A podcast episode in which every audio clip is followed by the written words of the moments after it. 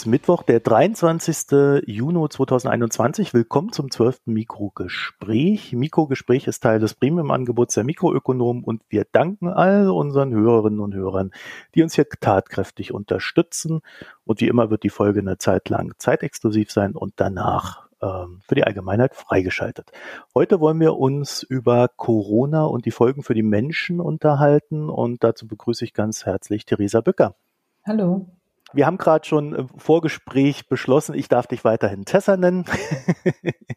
Tessa, wer bist du und was machst du? Ich bin Journalistin seit vielen Jahren, obwohl ähm, ja eigentlich bin ich so ein Hybrid, weil ich in unterschiedlichen Bereichen gearbeitet habe, eben auch in der, in der Politikberatung und ähm, kenne daher unterschiedliche Seiten. Ich schreibe jetzt gerade vor allem über gesellschaftspolitische Themen. Das ist so mein Hauptinteresse meistens aus einer feministischen Perspektive. Die, das ist so meine politische Haltung oder Brille, durch die ich auf, auf Dinge gucke und ich schreibe Kolumne für das Süddeutsche Zeitung Magazin seit über einem Jahr. Ich schreibe einen Newsletter, der Zwischenzeiten heißt und vor allem arbeite ich aber gerade an einem Buch, das, wenn ich es passend abgebe, Ende des Jahres irgendwann im Herbst 22 erscheint. Aber da ich jetzt vor allem in der Pandemie daran geschrieben habe und das etwas langsamer war, als ich dachte, steht das noch nicht ganz fest. Worum geht's? Zeit. Zeit. Okay. Du hast ja einen äh, kontemplativen Newsletter, so würde ich ihn nennen. Den würde ich auch sehr empfehlen. Ich lese ihn nämlich alle zwei Wochen, glaube ich, kommt daraus. Den werden wir dann auch nochmal verlinken in den Show Notes. Mit Ausbruch des Coronavirus wurden einige strukturelle Probleme in unserem schönen Land, naja, ich sag mal verstärkt, weil da waren, waren sie wahrscheinlich schon immer. Und man kann sie jetzt schlichtweg nicht mehr übersehen. Ich würde mal ganz freimütig zugeben, dass ich selber ganz gut durch die Pandemie gekommen bin. Mir war es möglich, zusätzliche Kosten zu kompensieren. Meine Arbeits- und Lebensumstände waren recht flexibel und das alles hat mir dann auch geholfen bis hin zu einem Umzug im ersten Lockdown, so dass ich hier so ganz zufrieden rumsitzen kann und über die Politik schimpfe, ähm, weil sie meine Steuern in irgendeiner Form wieder erhöhen möchte oder vielleicht nicht senken möchte. das äh, ist aber, glaube ich, nicht immer der Blick, der hilfreich ist, wenn wir auf die Gesellschaft gucken, weil das, naja, eine sehr privilegierte Position ist. Und mein persönliches Glück, finde ich, steht ja auch immer in Abhängig davon, dass diese Gesellschaft funktioniert, dass wir äh, die Bahn fahren, dass die Straßen äh, keine riesigen Schlaglöcher haben, äh, dass es auch anderen Menschen gut geht. Sprich, äh, je besser es anderen geht, desto besser geht es mir auch selber. So sehe ich zumindest die Welt.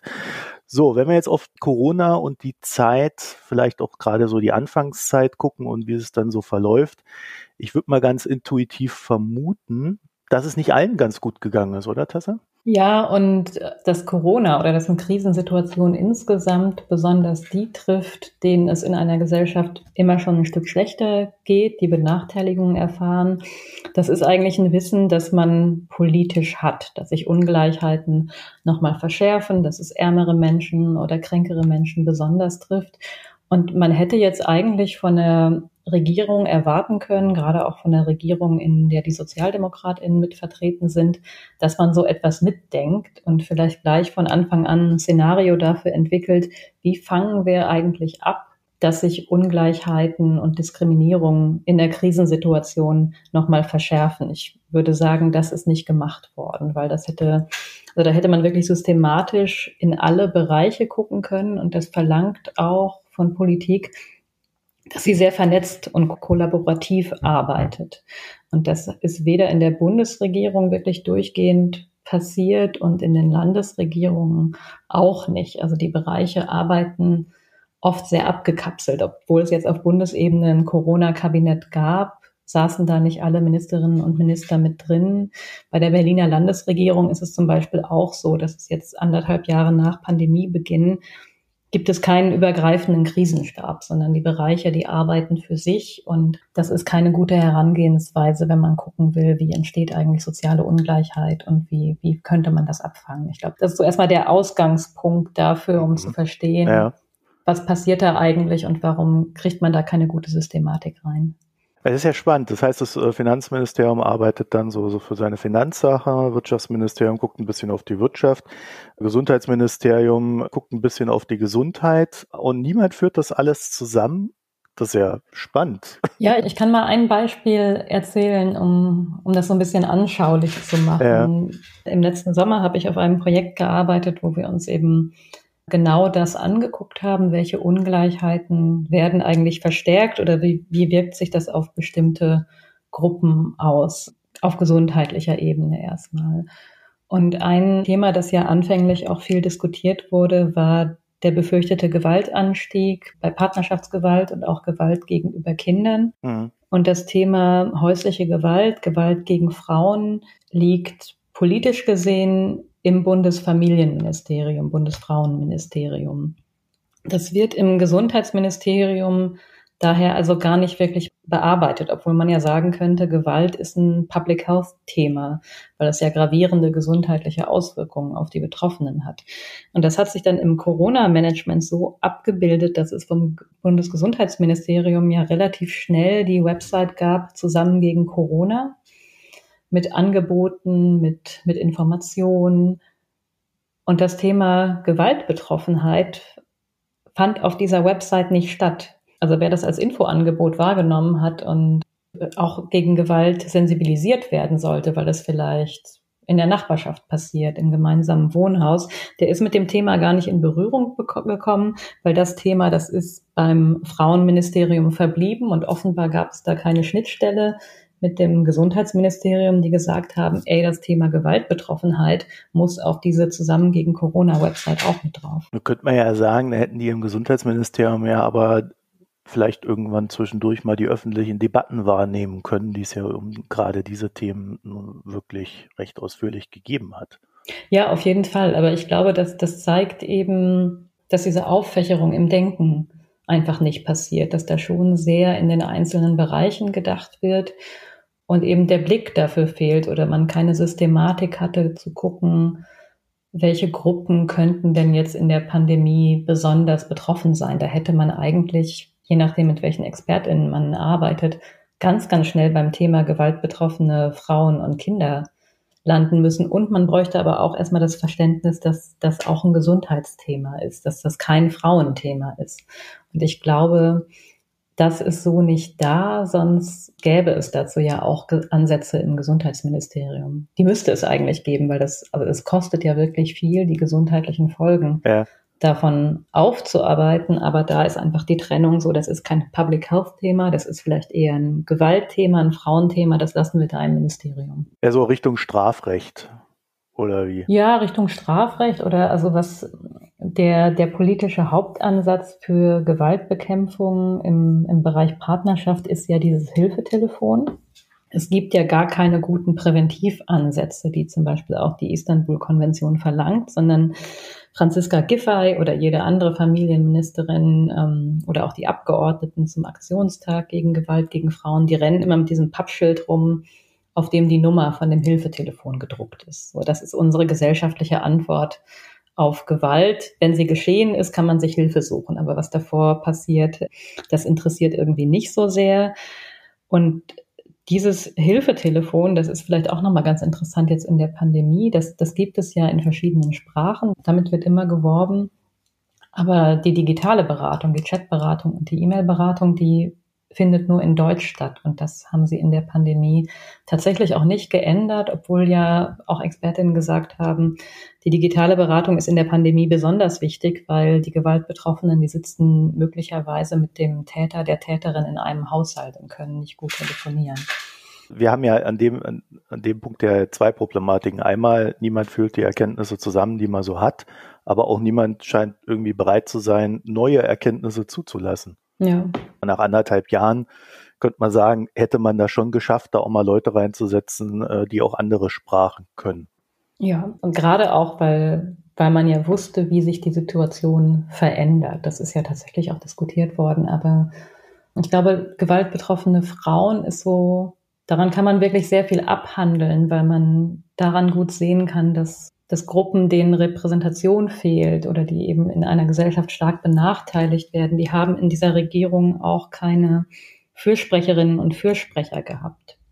Mhm. Weil Franziska Giffey, als sie noch Familienministerin war, hätte dieses Thema ja durchaus setzen können. Das hat ja, das hat ja viele Bereiche betroffen, unter anderem auch die Ausgangssperren, die als Risiko für Gewalt bewertet werden, wenn jemand nicht mehr das Haus verlassen kann oder wir wissen, dass tatsächlich ökonomisch prekäre Situationen, das heißt, jemand verliert, verliert seine Erwerbsarbeit oder gerät in Kurzarbeit oder eben auch Spannungssituationen, die vielleicht durchs Homeschooling aufgetreten sind, dass da das Risiko für Gewalt steigt. Das heißt, man hätte ein Konzept, das Gewalt besser verhindert oder einen Anstieg verhindert, hätte eben auch die wirtschaftspolitische Seite, die, die arbeitsmarktpolitische Seite mit einbeziehen müssen, um zu gucken, was, welche Effekte haben wir eigentlich da? Weil ich glaube, ein sehr kluger Entry Point, würde ich es mal nennen, für Gewaltprävention wären tatsächlich die Arbeitgeber. Die hätten zu Beginn der Pandemie an ihre Belegschaften eigentlich ja systematisch Informationen auch darüber verteilen können. Ich glaube, das, das würde Menschen tatsächlich am besten erreichen ja, über, über ihre Unternehmen. Gedruckte, wie gehe ich mit äh, der und der Stresssituation um Flyer. Mhm. Genau, das fände ich wirklich, wirklich, wirklich sinnvoll, weil also das Thema Kurzarbeit und, und Jobverluste war ja eins, wo auch viel politische Energie auf jeden Fall reingeflossen ist, wo man sich Gedanken gemacht hat. Aber das, äh, das muss man eben dann auch vernetzt sehen mit, mit dem, was eine ökonomische Unsicherheit in Familien auslösen kann. Und wenn man da diesen ganzheitlichen Blick hat und die Erkenntnisse, wie diese Dinge zusammenhängen, die haben, also die sind ja da, da hat auch die Bundesregierung Dutzende von Berichte, die das klar belegen. Aber wenn man das wirklich zusammenführt, dann, dann kriegt man eigentlich so aufgefächerte Konzepte davon, was müssen wir jetzt machen und wie hängt eigentlich vielleicht auch Kurzarbeit mit dem Gewaltanstieg zusammen. Ist es generell so, dass so, so psychologische Effekte in der Politik eher weniger bedacht werden? Ja, ja, auf jeden Fall. Also dass so psychosoziale Komponenten oder auch wie, wie Kommunikation wirkt, wie Vertrauen entsteht, das sind für mich auch ganz große Pandemie-Themen. Zum einen gleich zu Beginn für die Akzeptanz der Maßnahmen zur Pandemiebekämpfung mit, mit anderen Mitteln als Impfungen, als auch jetzt bei, bei den Impfungen. Und ich glaube, dass diese Erkenntnisse, die, die, oder das beobachte ich, die werden eben nicht wirklich gut in, in Maßnahmen und Kommunikation mit eingeflochten. Also es gibt jetzt keinen guten Plan. Wie geht man mit Impfgegnerinnen oder mit Impfskepsis um? Und ähnlich war es eigentlich auch ähm, bei den Maßnahmen. Es gibt ja dieses sehr gute Cosmos Snapshot Monitoring von der Uni Erfurt, die sich auch ganz stark mit dem Thema Vertrauen beschäftigen. Und wie, und da hat man ja gesehen über die Monate, dass das Vertrauen in Regierungsmaßnahmen kontinuierlich gesunken sind. Und das Forschungsteam hat, hat sich ja sogar immer die Mühe gemacht und gesagt, hier, so könnte man Vertrauen in die Maßnahmen steigern. Aber es wurde von Monat zu Monat, von Woche zu Woche einfach immer schlechter, weil das anscheinend nicht gut mit eingearbeitet wird, sowohl in die Maßnahmen als auch in die Kommunikation. Wir haben das jetzt so ein bisschen am, am Thema Gewalt gegenüber Frauen aufgezogen, aber äh, es betrifft natürlich noch viel mehr Gruppen, die unter dieser Unfähigkeit Dinge zusammenzuführen und ganzheitlich zu denken, naja, ich sag mal, leiden. Ja, ja klar, die gibt es. Und gerade der Ansatz, den man eigentlich für Kommunikation empfiehlt, und es gibt eben Kommunikationskonzepte auch schon für Pandemien, die gab es ja im internationalen Raum durchaus schon, die auch erforscht worden sind, was hat da gut funktioniert. Da hat man als wichtigsten Ansatz Community Engagement Strategien so herausgefunden, dass es eine differenzierte Kommunikation braucht, dass es vor allem gute Kontakte in unterschiedliche Communities rein braucht, die wirklich belastbar sind, wo es einen wechselseitigen Dialog gibt, wo, wo wirklich auch die Lebenssituation gut verstanden wird. Und das steht im Kontrast zur Regierungskommunikation, die eher auf Massenkommunikation setzt und denkt, alle Maßnahmen, die in der Pandemie getroffen werden mussten, erreichen alle gleich, haben die gleichen Effekte oder können auch gleich angewandt werden. Wenn man sich damit beschäftigt hätte oder das wirklich von Anfang an berücksichtigt hätte, und das konnten ja Leute, die sich in den Bereichen auskennen, auch gleich zu Beginn an sagen, die konnten sagen, in ärmeren Städten, in ärmeren Stadtteilen werden die Erkrankungsraten höher sein, weil die Leute auf beengtem Raum leben oder weil sie eben prekärer arbeiten, wo Schutzmaßnahmen nicht gut, gut eingehalten werden können. Und da kann man natürlich nicht sagen, so die AHA-Regeln, die schützen euch ausreichend, weil man da eigentlich sehr genau sehen konnte oder davon ausgehen konnte, dass in beengten Wohnverhältnissen die Infektionsraten sehr viel schneller steigen und man da vielleicht noch mal anders informieren muss oder gleich am Anfang Masken austeilen muss. Wobei man da ja tatsächlich auch noch feststellen kann, dass wir uns in Deutschland mit manchen Themen unglaublich schwer getan haben. Ne? Das fing ja damit an, dass wir im April letzten Jahres noch diskutiert haben, ob jetzt Masken, und da haben wir noch nicht über FFP2 geredet, sondern nur den Mund-Nasenschutz, ja. äh, ob das überhaupt etwas ist, was wir brauchen und uns anziehen sollten. Dann gab es dann so Sachen wie äh, der Maulkorb und so weiter.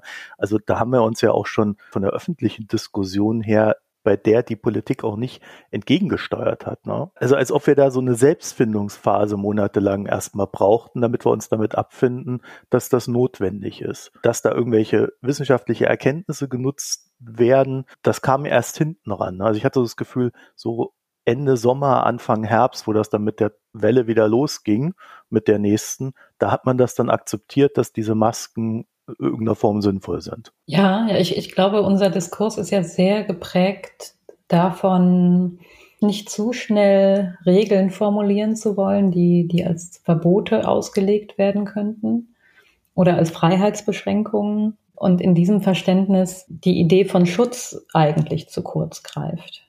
Also dass Schutz etwas Positives sein kann, dass Schutz eine mhm. gemeinschaftliche Anstrengung sein kann. Ich glaube, das, das steht so ein bisschen in einem Missverhältnis. Deswegen ist in der Pandemie so oft das Wort Eigenverantwortung gefallen oder es wurde ja auch wirklich lange darüber diskutiert und es hat ja einzelne Klagen gebraucht, um, um die Frage zu klären, müssen Schutzmasken eigentlich für Hartz-IV-EmpfängerInnen übernommen werden? Müssen die kostenlos ausgeteilt werden? Oder ist es zumutbar, dass Menschen von einem Regelsatz sich eben auch noch selber Masken kaufen? Und diese Idee von, von Schutz, die hat irgendwie nie so getragen. Das, das war mein Eindruck. Wobei das ja Konsequenz ist im Denken der letzten Jahrzehnte, dass Eigenverantwortung ja sehr hochgestellt wird.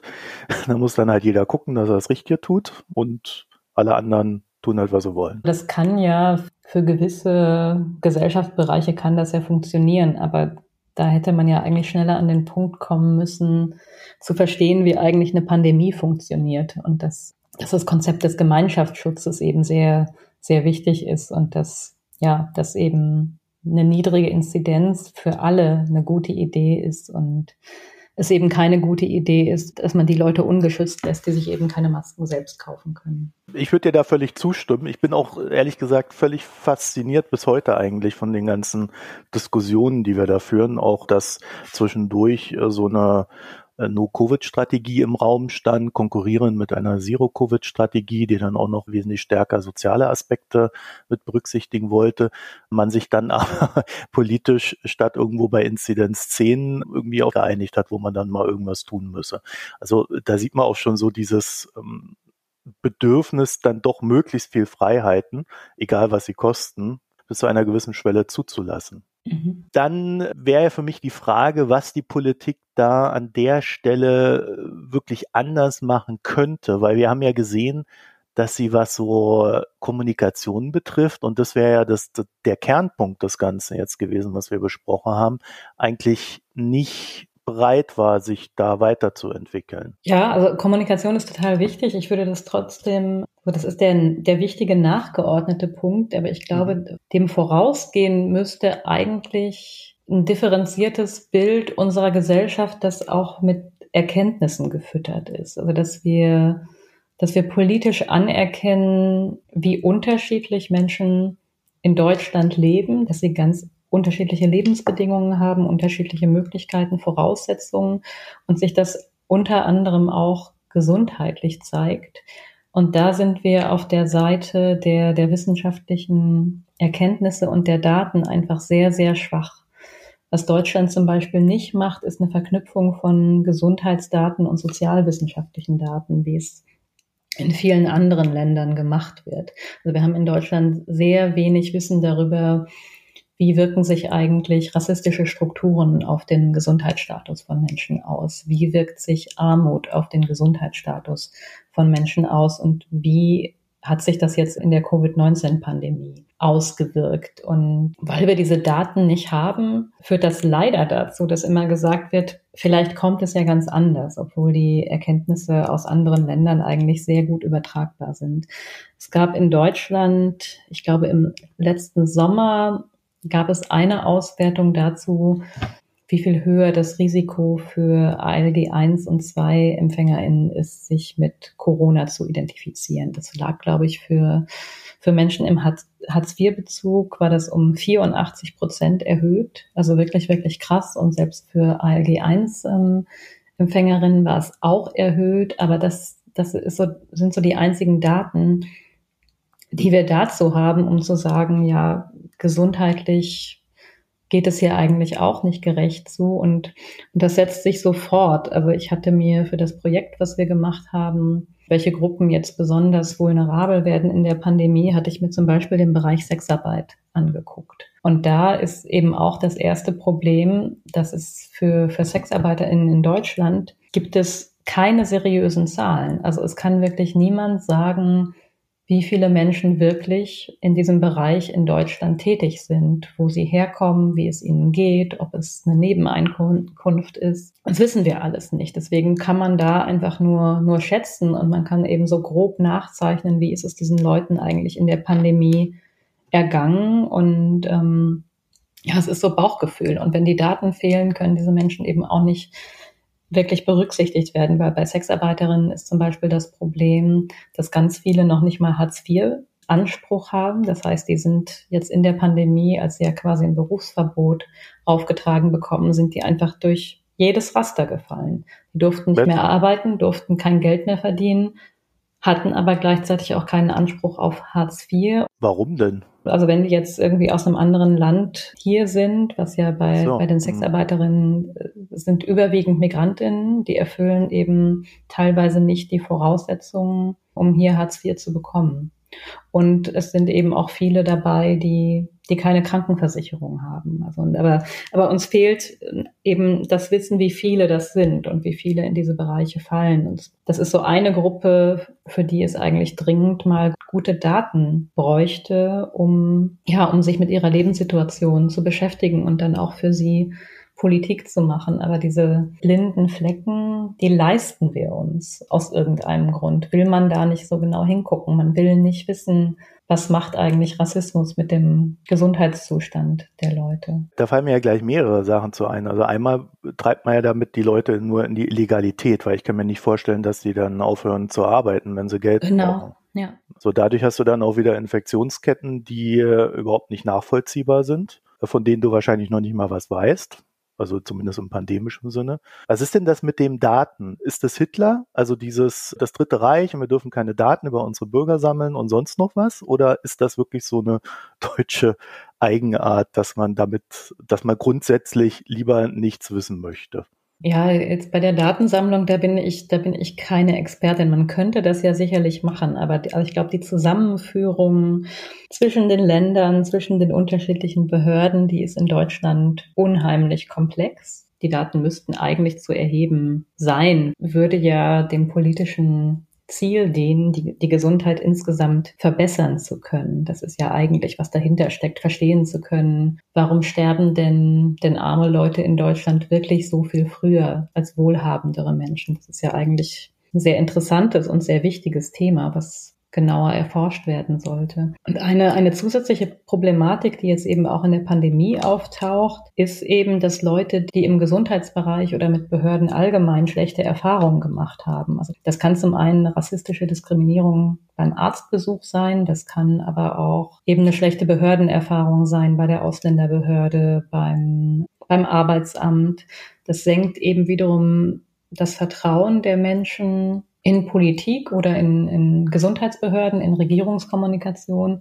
Und die sind dann eben weniger erreichbar für offizielle Kommunikation und offizielle Angebote. Mhm. Das heißt, eben diese stigmatisierenden oder schlechten Erfahrungen zu vermeiden, wäre für eine Pandemiebekämpfung total zuträglich, weil dann die Leute eher dazu geneigt wären, sich mit Behörden auseinanderzusetzen, zum Beispiel den Gesundheitsämtern oder jetzt auch mit der öffentlichen Impfkampagne. Also wir leben ja in einer Zeit, in der die Politik kein sehr hohes Ansehen hat und äh, in der auch das Vertrauen in die demokratischen Institutionen schwindet. Und das könnte ja dann Teil des Problems sein, dass das da anfängt. Ja, genau. Und also das, ich finde, man muss an der Stelle dann einfach nicht überrascht tun. Wir sind ja immer auch sehr schnell darin zu sagen, unter anderem mit Hinblick auf die Sicherheitsbehörden und die Polizei, es gibt keinen institutionalisierten Rassismus da. Weil wir als Gesellschaft rassistisch sind, gibt es den ja in allen Behörden. Den gibt es bei der Polizei, den gibt es beim Arbeitsamt, den erfahren Menschen hier, wenn sie in Krankenhäuser gehen. Und da die Zusammenhänge nicht zu sehen und dann nicht anzuerkennen, ja, warum erreichen die denn jetzt die Angebote und die Maßnahmen in der Pandemie schlechter? Das finde ich so ein bisschen tragisch, dass dann mhm. da eher die Schuld gesucht wird und zu sagen, ja, die Leute, die, die informieren sich nicht richtig oder die haben Vorbehalte und das eben nicht anerkannt wird, dass es eben sehr oft schlechte Behandlung innerhalb der Angebote sind, die, die wir schon haben, die genau das aufrechterhalten. Und da eigentlich eine, eine kritische Auseinandersetzung, was machen wir eigentlich auf der Seite falsch? Wie, wie können wir Leuten, Leuten bessere Erfahrungen mit, mit unseren Behörden ermöglichen? Wie können wir da Rassismus abbauen? Das, das wären ja spannende Fragen, aber das. Naja, das sind ja innerlich sehr schwierige Themen. Selbst auf einer persönlichen Ebene, da jemanden darauf hinzuweisen, du, äh, da verhältst du dich nicht sehr optimal, ist ja schon schwierig. Ja? Und die Leute sind ja dann auch immer gleich auf 180. So in der, in der Behörden, Gangart kann ich mir das noch schwieriger vorstellen. Also ich denke mal, da steckt dann auch sehr viel Angst dabei, da nicht rangehen zu wollen. Ja, aber ich fände im Gesundheitsbereich wäre wirklich interessant, wenn die deutsche Gesundheitspolitik wirklich so einen Public Health Ansatz hätte. Dann müsste sie eine Strategie verfolgen, wirklich alle Menschen möglichst gut zu erreichen, auch mit gesundheitlicher Prävention. Und hm. nicht darüber zu sparen, dass Leute keine ärztliche Behandlung in Anspruch nehmen, weil das wird ja langfristig einfach teurer. Aber diese langfristige Perspektive, die fehlt im Gesundheitsbereich und die Präventionsstrategien fehlen. Die wären wiederum ein guter Proxy, um dann auch diese anderen Sachen hinten dran zumindest mal zu mildern und zu verbessern. Genau, und da war, aber da wäre es einfach total wichtig zu begreifen, wir sind als Gesellschaft einfach sehr, sehr unterschiedlich. Politische Angebote müssen wirklich auf einzelne Gruppen hin gedacht werden. Man muss die kennen, man muss zu denen Kontakt haben, man muss wissen, wie ist deren Lebenssituation, wie sind deren Bedürfnisse, was brauchen die. Aber dieser One-Fits-All-Ansatz für alle, der funktioniert einfach nicht. Der erreicht dann eben alle irgendwie mittelgut und wir haben mittelgute Gesundheit-Outcomes bei allen und eben bei denen, die ja über die meisten Bildungs- und finanziellen Ressourcen verfügen, haben wir, haben wir die besten Ergebnisse, obwohl die ja eigentlich auch noch besser sein könnten, weil Gesundheitsprävention ist ja auch bei Menschen mit Bildung und Geld nicht unbedingt das bekannteste Thema. Hm. Und es geht natürlich auch weit über äh, Corona hinaus, sondern das ist tatsächlich so ein ganz allgemeines Thema. Nur dass dann halt, wenn kein Virus ist, äh, andere Problematiken auftauchen als das Virus. Ich würde gern noch den Bogen zu den Familien schlagen, weil die Familien haben ja auch so ein paar schöne Erlebnisse in dieser ganzen Zeit. Ja, ich sage jetzt immer anderthalb Jahre erlebt. Du hast jetzt zwei Kinder. Ich glaube, das darf ich sagen, das steht in deinem Twitter-Profil. das heißt, du hast auch eine gewisse persönliche Erfahrung, aber du hast ja ähm, dich auch mit dem Thema abseits deiner eigenen Erfahrungen beschäftigt. Kann man sagen, die Politik hat sich gut um die Familien gekümmert in der letzten Zeit? Es ist immer schwierig zu sagen, das ist jetzt per se Familienfeindlichkeit oder vordergründig sogar eine Frage, als was verstehen wir Familien und Kinder in Deutschland. Und politisch haben wir das schon als Gesellschaftsaufgabe irgendwie anerkannt. Dafür sprechen viele politische Maßnahmen und Angebote, die wir für Familien und Kinder haben. Aber da steht trotzdem noch diese Hürde dazwischen, dass Familie doch auch irgendwie privat ist und Privatsache ist. Und die läuft so mit. Also ich glaube, was die Pandemiepolitik geprägt hat, hat das ganz viel damit zu tun, dass, dass die Kernannahme ist, gerade auch bei den Sozialdemokratinnen, die das eigentlich besser wissen müssen, dass wenn es Leuten wirtschaftlich gut geht, wenn ihr Job irgendwie abgesichert ist, dann läuft alles andere gut mit. Und das ist, glaube ich, so das grundlegende Missverständnis darüber, was eigentlich passieren muss, was da sein muss, damit es Familien und Kindern gut gehen kann. Da reicht eben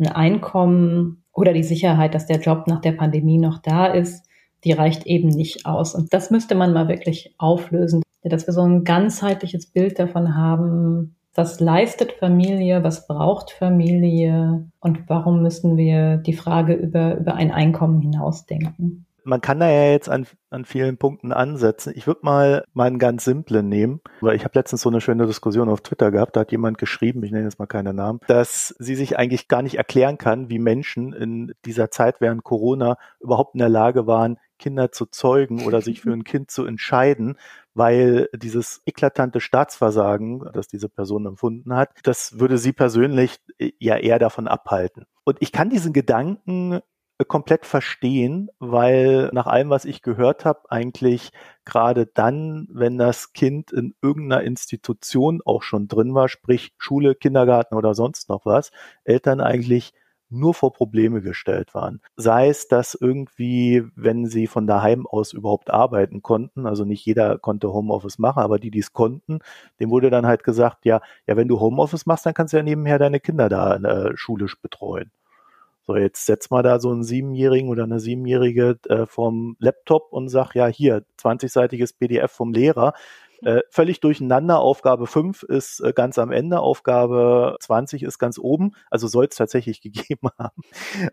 so, und da soll die sich dann da durchwühlen und die Aufgaben erledigen. Ja, also das sind ja so Sachen, äh, wo, wo ich äh, schon aus einer rein logischen Perspektive gar nicht mehr mitkomme, wie man Menschen sowas zumuten kann. Deswegen verstehe ich diesen Gedanken, ich fühle mich hier völlig alleingelassen von der Politik. Ja, und das knüpft ja wiederum daran an, dass so die Frage Einkommen ist das Wichtigste für die Familie, ist ja verknüpft mit nur Erwerbsarbeit ist richtige Arbeit.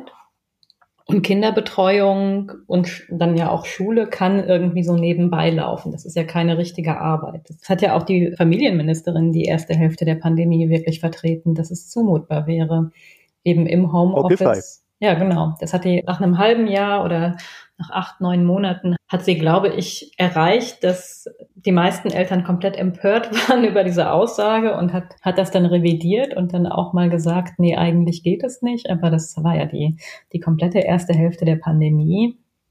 Wurde das ja durch die Bank von, ja, von den ganzen Ministerinnen und Ministern als, als machbar erachtet. Und das, äh, das kann man schon für grotesk empfinden, da ja auch, ich meine, Franziska Giffey hat ein Kind, Hubertus Heil hat, glaube ich, zwei Kinder.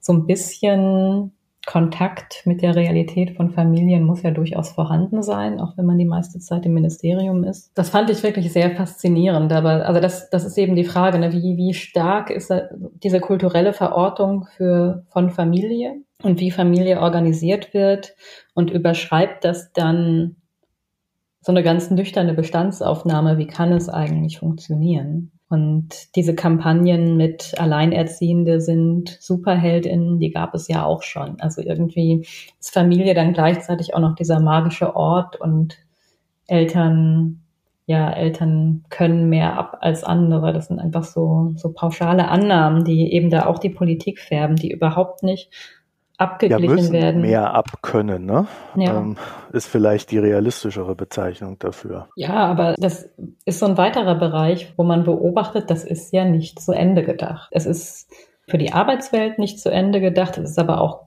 gesundheitspolitisch wieder nicht zu Ende gedacht, weil diese Belastungen, die haben gesundheitliche Effekte. Das ist auch erforscht. Es also es ist wirklich erforscht, dass diese Doppelbelastung von Erwerbsarbeit und Care-Arbeit die Gesundheit von Menschen verschlechtert. Gerade auch von, von pflegenden Angehörigen. Also die Erkenntnisse, die gibt es seit Jahren und die fließen in die Politik nicht ein. Das, da regt mich eigentlich schon seit Jahren die Wissenschaftsferne von politischen Maßnahmen auf, dass wir eigentlich wissen, dass die Art und Weise, wie wir Arbeit und Familie und Pflege organisieren, so den Gesundheitsstatus und die Lebenserwartung von Menschen wirklich verschlechtert. Und die Lebensqualität, ne? Ja, genau. Das, also das geht dann eben langfristig auf die Gesundheit. Man kann das sehen, dass dadurch, dass das Care-Arbeit in Deutschland so stark privat organisiert werden muss. Also sowohl Kinderbetreuung als auch die Pflege von Angehörigen, weil was, was viele nicht wissen, ist, dass, dass ältere oder pflegebedürftige Menschen in Deutschland, die werden überwiegend von Angehörigen gepflegt. Der viel kleinere Teil ist eigentlich in, in, Pflegeheimen. Es gibt so einen Kennwert für gute, gesunde Jahre nach dem Rentenalter.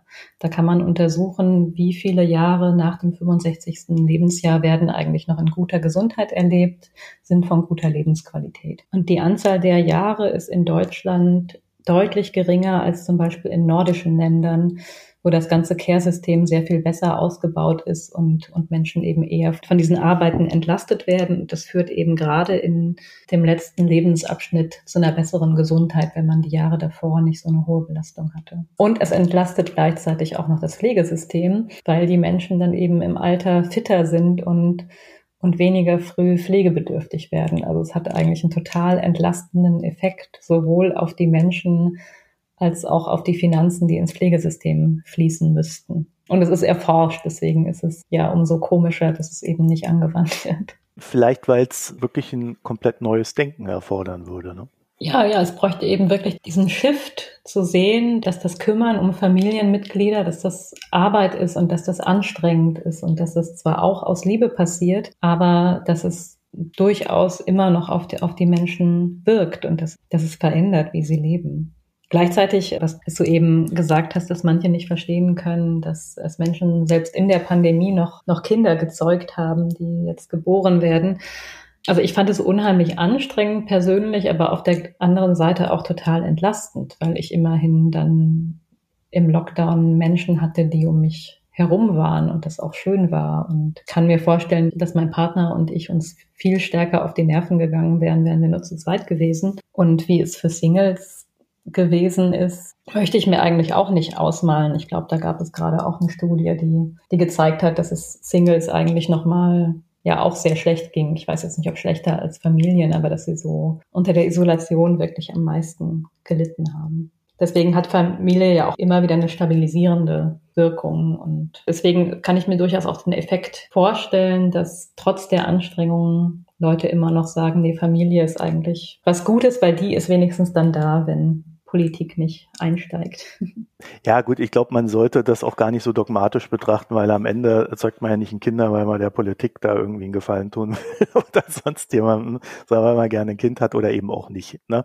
Ich glaube, die Entscheidung äh, muss eigentlich auch losgelöst von der Politik. Nein, tu, äh, fällt ja auch meistens losgelöst ja. davon. Ich wollte nur am Anfang erwähnen, dass ich diesen Frust, nach dem, was ich da so gelesen und gehört habe, durchaus nachvollziehen kann. Wissen wir denn, wie es den Alleinerziehenden erging in der Pandemie? Also ich habe die Daten jetzt nicht alle im Kopf, aber es gibt verschiedene Studien dazu, wie es Eltern allgemein ergangen ist, wie sich Zufriedenheitswerte oder auch das Belastungsempfinden verändert hat. Da waren besonders belastet die Eltern jüngerer Kinder, Frauen auch immer noch mal mehr als Männer. Und ich nehme mal an, dass es bei den Alleinerziehenden auch noch mal stärker war. Da habe ich jetzt aber keine keine Zahl im Kopf, aber das, das ist eigentlich ein naheliegendes Ergebnis. Ja, also von der Logik her dürfte es Ihnen ja nicht sehr gut ergangen sein. Also gerade wenn man arbeiten musste und das Kind dann irgendwie daheim hatte.